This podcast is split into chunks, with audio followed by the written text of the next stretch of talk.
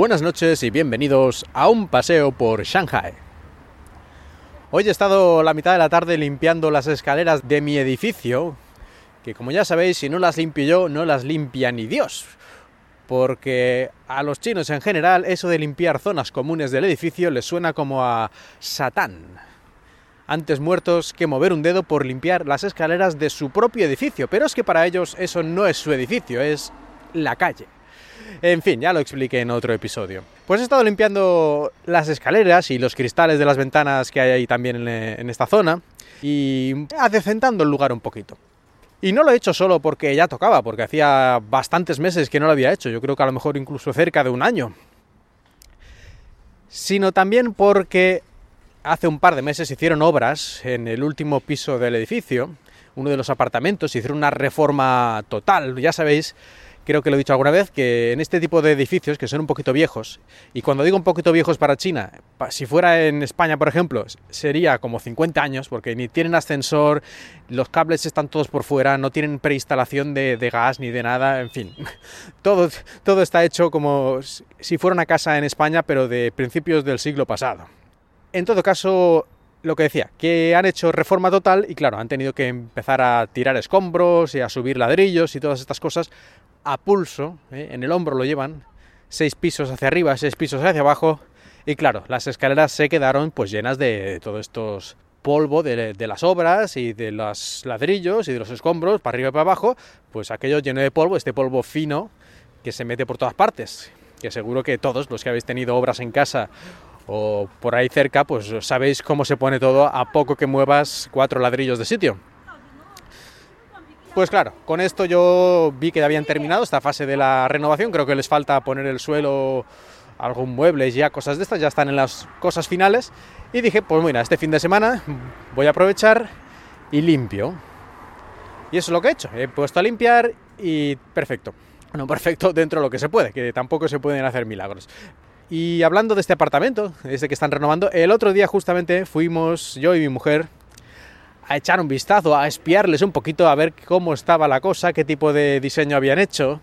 Y también, por lo menos yo, fui también para ver si habían hecho un apartamento normal o habían hecho un microapartamento, mejor uno, varios microapartamentos, porque esto es algo que en China está bastante de moda, no solo aquí, pero aquí se hace bastante, que es dividir un apartamento ya de por sí no muy grande en dos o incluso en tres apartamentos más pequeños que al final son prácticamente cada habitación que hubiera se convierte en un microapartamento con una micro ducha, con una micro cocina y con una micro cama. Para alquilar, lógicamente.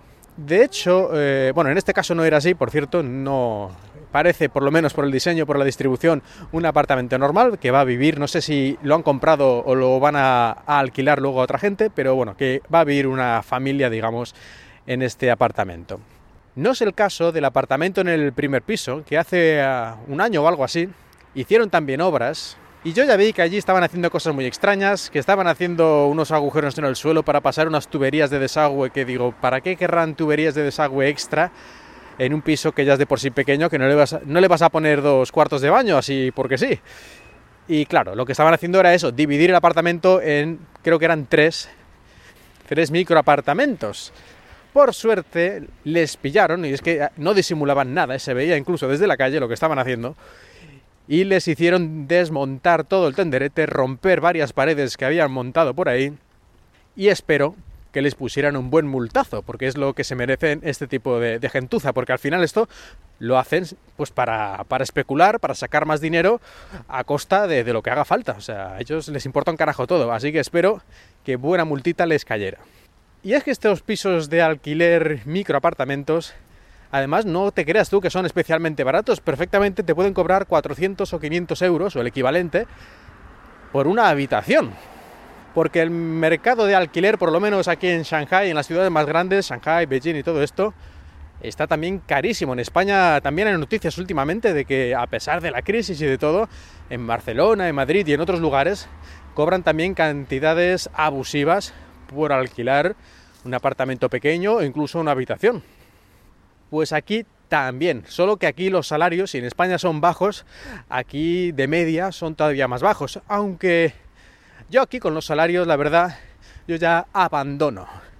Yo no intento entenderlo como muchas otras cosas, porque aquí perfectamente puede cobrar una persona 300 euros al mes por, yo que sé, repartir paquetes, por decir algo, y otra persona te dicen que está cobrando 8.000 euros al mes por, no sé, por trabajar en una empresa de informática.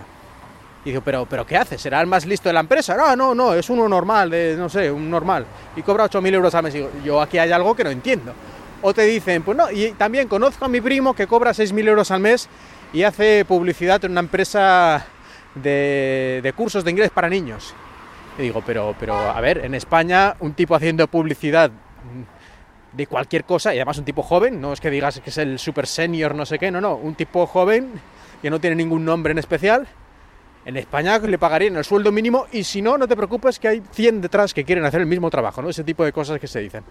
Así que yo aquí ya he renunciado a entender lo de los sueldos. Pero volviendo al tema de los pisos de alquiler, que en general yo diría que aquí todavía son más caros que lo que pueden ser en Madrid y Barcelona estos pisos y por eso se fomentan los micropisos, que sí, sale un poco más barato que el apartamento completo, pero a mí me parece que en relación es aún más caro. Pero si no te puedes permitir el piso completo, pues al menos una habitación es mejor que vivir en la calle, supongo.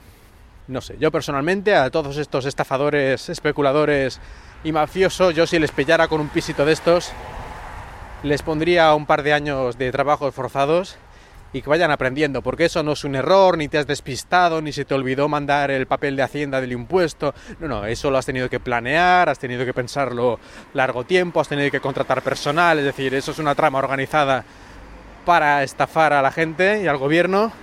Así que, vale, que lo paguen bien pagado. Y hasta aquí el episodio de hoy. Espero que hayáis disfrutado de este paseo por Shanghai. Yo me voy cagando leches porque empieza a llover y no he traído paraguas. We